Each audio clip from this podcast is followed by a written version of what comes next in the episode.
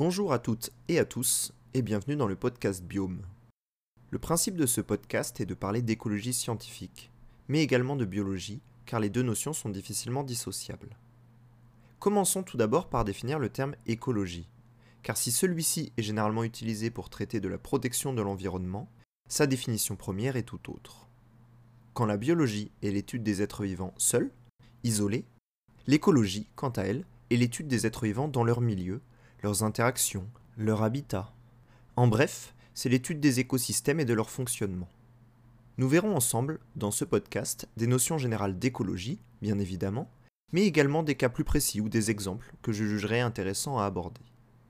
Vous pouvez d'ores et déjà écouter ce podcast et le tout premier épisode sur Spotify, YouTube ou Deezer, et également retrouver toutes les informations et les liens sur le Facebook Biome le podcast.